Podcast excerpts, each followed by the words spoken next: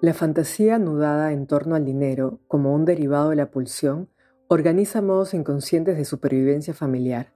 Las consideraciones sociales, históricas, políticas y económicas también influyen en el establecimiento consciente e inconsciente de alianzas, pactos, acuerdos y reglas para gobernar la vida familiar. ¿Basta la reformulación de leyes para solucionar las permanentes dificultades de equivalencia cuando las parejas y las familias hablan de dinero y patrimonio? En este episodio escucharemos el artículo de Paulina Zuckerman, Parejas y Familias, una perspectiva psicoanalítica sobre cuestiones de dinero. En él se considera que las estipulaciones inconscientes son un intento ilusorio de atenuar la incertidumbre de la alteridad. Ella hace referencia a Freud, Isidoro Berenstein y René Caes. Paulina Zuckerman es analista didacta de la Asociación Psicoanalítica de Buenos Aires, doctora en psicología por la Universidad de Buenos Aires y especialista en psicología del niño y del adolescente. Es directora y profesora titular de la maestría en familia y pareja en el Instituto Universitario de Salud Mental de la Asociación Psicoanalítica de Buenos Aires y en Maringa, Brasil. Ha publicado en varias revistas psicoanalíticas y trabaja en la práctica privada en Buenos Aires.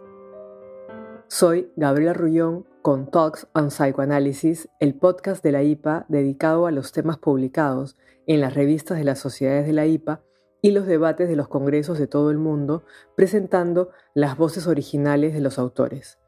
Este episodio ha sido producido en colaboración con Gaetano Pellegrini, Mónica de Alarcón para la versión en inglés y el podcast Team. Consulte los detalles del episodio para encontrar más información sobre el autor y para mantenerse informado sobre los últimos lanzamientos de podcast, regístrese hoy. Una perspectiva psicoanalítica sobre el tema del dinero en las parejas y familias.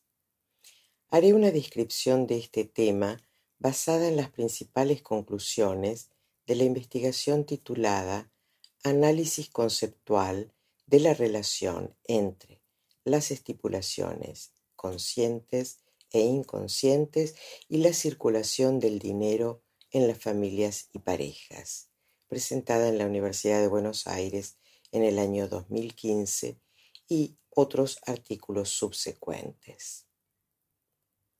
Para introducir este tema, la tesis mencionada más arriba investiga la relación entre las modalidades de aplicación, uso, administración, inversión, ganancia, pérdida del dinero y sus equivalentes y las estipulaciones conscientes e inconscientes, alianzas, pactos, acuerdos, normas predominantes en la vida de familias y parejas tal como aparece en el relato familiar conjunto en la sesión vincular. Se tomó como punto de partida la idea de que la subsistencia material es uno de los aspectos inherentes a la vida familiar, dado que tal como coinciden en caracterizar al vínculo familiar tanto los historiadores como los sociólogos, se trata de un grupo que realiza, entre otras, actividades compartidas vinculadas al consumo y a la producción. Tal como nos recuerda Giorgio Agamben, el término griego oikonomía significa la administración del oikos, la casa. La organización de los modos de subsistencia es una función que se plantea como una de las cuestiones a resolver en nuestra cultura por los miembros de una familia, atravesados por una parte por la fantasmática que se anuda al dinero como derivado pulsional y por otra por determinaciones sociales, históricas, políticas, económicas, etc., tal como planteamos en un trabajo anterior Griselda Santos y yo. Un ejemplo. Es frecuente escuchar este tipo de diálogos. En algunas cosas no coincido, no lo veo así. Yo no te estaba echando, no fue así. Pero es lógico que no lo veamos igual, si no podemos ponernos de acuerdo con nada. Uno quiere hacer esto, el otro no. Uno quiere comprar algo, el otro no. Nunca hemos podido juntar nuestro dinero ni decidir entre los dos. Siempre cada uno lo suyo.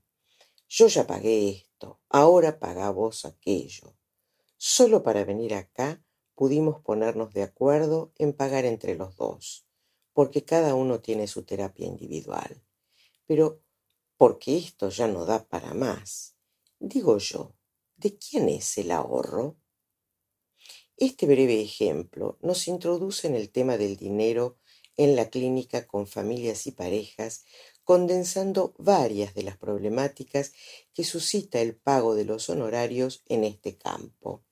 La pregunta acerca de quién paga las sesiones, cuestiones acerca de las dificultades de hablar sobre el dinero, las conflictivas de tipo ético, el eje sociocultural que refiere, por ejemplo, a las diferencias entre las clases sociales, los aspectos inconscientes que implica el dinero para cada familia, para cada miembro de la familia y para cada analista, etcétera, etcétera. Nos conduce a pensar acerca de la necesidad de elaboración y trabajo psíquico dentro del vínculo familiar, trabajo que se lleva a cabo a través de la formulación consciente e inconsciente de alianzas, pactos, acuerdos y normas que rigen la vida familiar. En las culturas occidentales, el ideal del amor cortés obligó a tramitar los acuerdos económicos de un modo no explícito, dado que se ubicó al amor como el valor hegemónico de unión entre los contrayentes siendo a partir de entonces necesario procesar los factores económicos de modos no visibles. En la actualidad, fenómenos como los acuerdos prematrimoniales vuelven a legitimar los factores económicos y dan lugar a la creación de estipulaciones explícitas que semejan lo que sucedía en el pasado. Pero una pregunta posible es si la reformulación de las leyes salda el trabajo permanente en los vínculos entre lo propio y lo ajeno. Como sabemos, no hay equivalencia posible entre lo que se da y lo que se recibe. Cada uno sabe lo que le cuesta dar lo que da. El concepto de simetría se diluye muy claramente en la clínica vincular y se nos hace particularmente visible cuando las parejas y las familias hablan sobre el dinero y los bienes. Describiré ahora las estipulaciones inconscientes.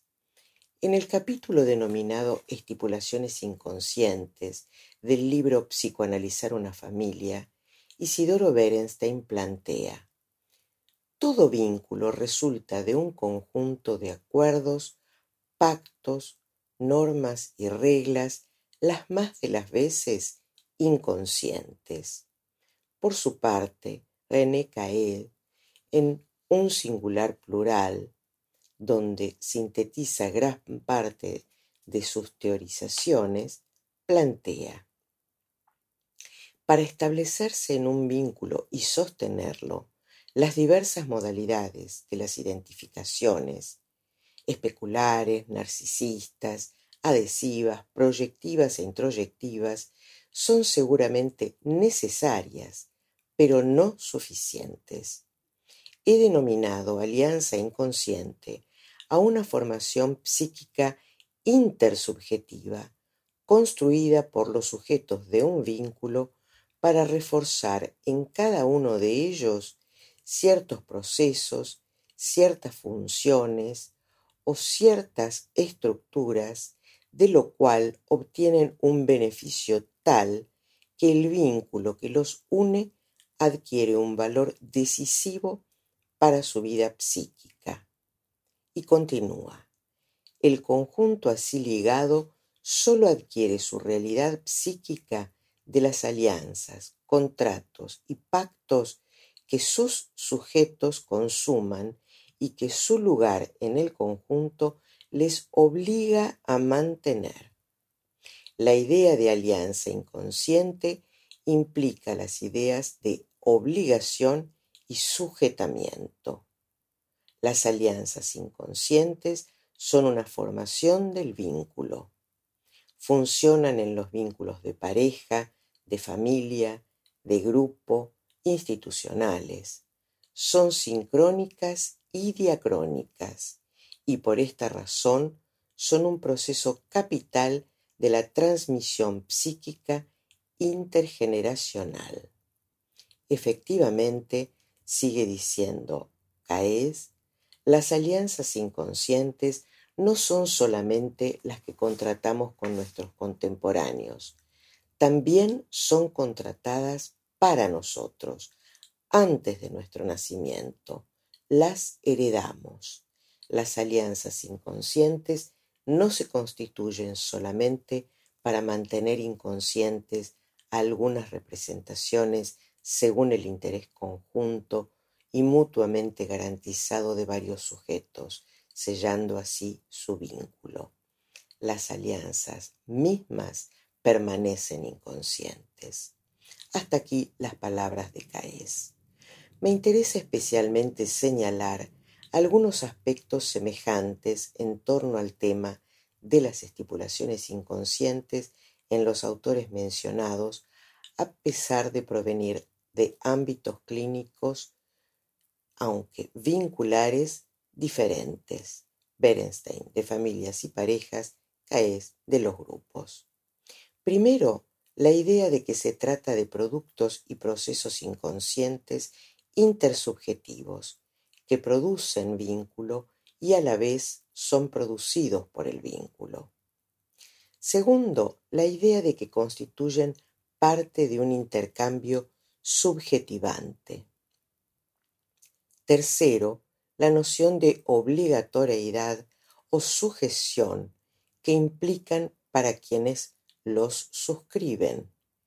Cuarto y fundamentalmente, resalto un aspecto que aparece más explícitamente en la teoría de Caes y en forma implícita en la de Berenstein, la idea de renuncia pulsional, de elección inconsciente, que destina a lo inconsciente negativiza otras elecciones. Por ejemplo, Caes define un tipo de alianza al que denomina pacto de negativo es un acuerdo inconsciente sobre lo que ha de quedar inconsciente para que el vínculo se organice y mantenga los intereses de cada sujeto. Se silencian los deseos, afectos y representaciones indeseables. Caes señala que se relaciona con el trabajo de la negatividad, negación, represión, renegación, forclusión, rechazo, supresión, etc., de acuerdo a las distintas teorías. Implica que se crea algo no significable ni transformable, zonas de silencio, bolsones de intoxicación, que mantienen a los sujetos ajenos a su propia historia y a la de los otros, ya que se trata de un pacto cuyo enunciado como tal nunca es formulado, pero que se deja registrar en la cadena significante formada en el vínculo por los sujetos del vínculo. Por su parte, Berenstein describe un tipo particular de acuerdo. Es el acuerdo narcisista. Señala que contiene una contradicción. Por un lado, todo acuerdo se apoya en el reconocimiento de las diferencias entre el yo y el otro.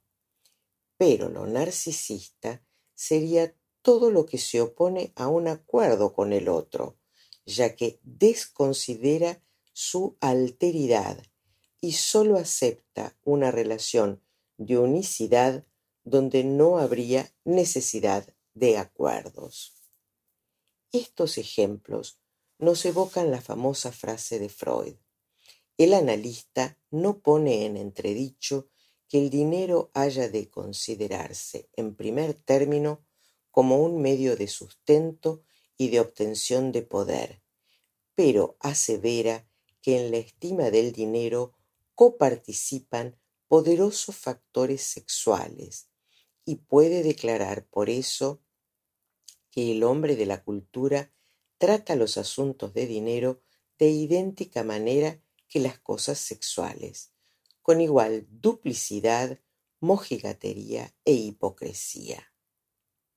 En función de lo planteado hasta aquí, y tomando particularmente los aportes de otras disciplinas como la antropología y la sociología, considero que las estipulaciones inconscientes que producen los vínculos y son producidas por ellos se construyen históricamente a partir de renuncias cuyo contenido depende de la vigencia de los diferentes valores y lógicas imperantes en cada grupo sociocultural.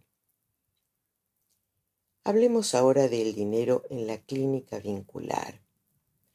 Pensado desde la categoría de material manifiesto en sesión, el dinero frecuentemente aparece en los relatos como fuente de padecimiento, conflictos, crisis, tal como lo, vimos elocuentemente en la viñeta inicial.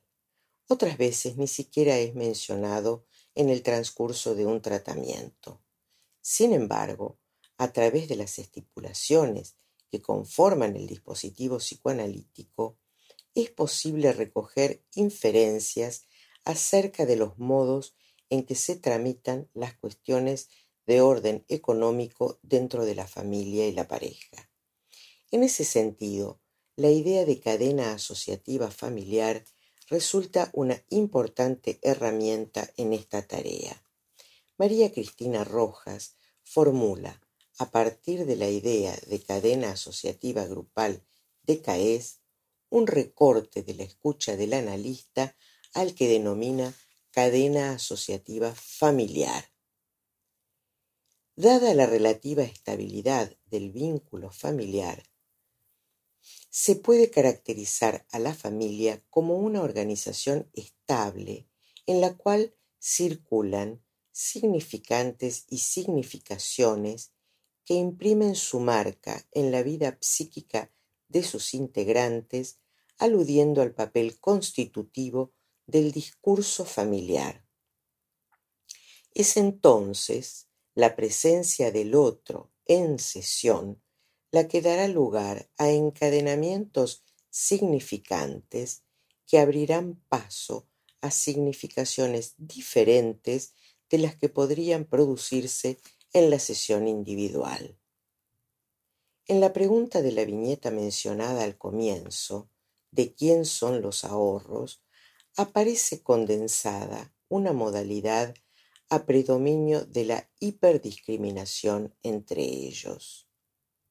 Su acuerdo sería la desmentida de los aspectos comunes o compartidos, sosteniendo tanto la imposibilidad de organizar la administración de la vida cotidiana como la dificultad de lograr algunas pautas compartidas en la crianza de los hijos, así como la imposibilidad de mitigar el sufrimiento de la vivencia de soledad a la que se condenan sin percatarse de ello.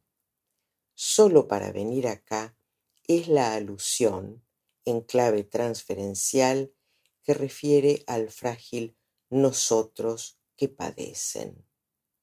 Para concluir, veamos desde esta perspectiva la obra de Ibsen, Casa de Muñecas. Allí vemos a Nora renunciando hasta a sus propios hijos para no repetir una modalidad vincular que provenía de su familia de origen, así como de las modalidades vinculares referidas al dinero y a la institución del matrimonio en su época. Acerca de esta renuncia, Saba, que es doctor en letras y también escritor de teatro plantea. Ibsen no busca cambios superficiales en la estructura social, sino una renovación completa de la naturaleza humana, aunque ésta cueste caro, postulando al gesto de Nora como una rebeldía sacrificial. Podemos agregar al sacrificio como el punto extremo de las renuncias referidas a lo vincular. Renuncia, despojo, entrega, sacrificio, etc., son términos que requerirán una conceptualización peculiar desde la perspectiva vincular en psicoanálisis.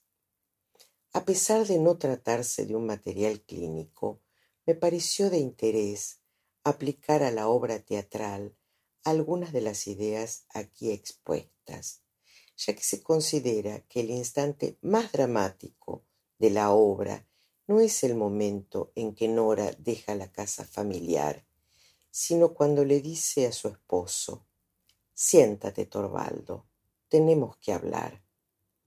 Hablar es la propuesta que hacemos a nuestros pacientes en la confianza de que de este modo se abrirá alguna alternativa al sufrimiento que relatan.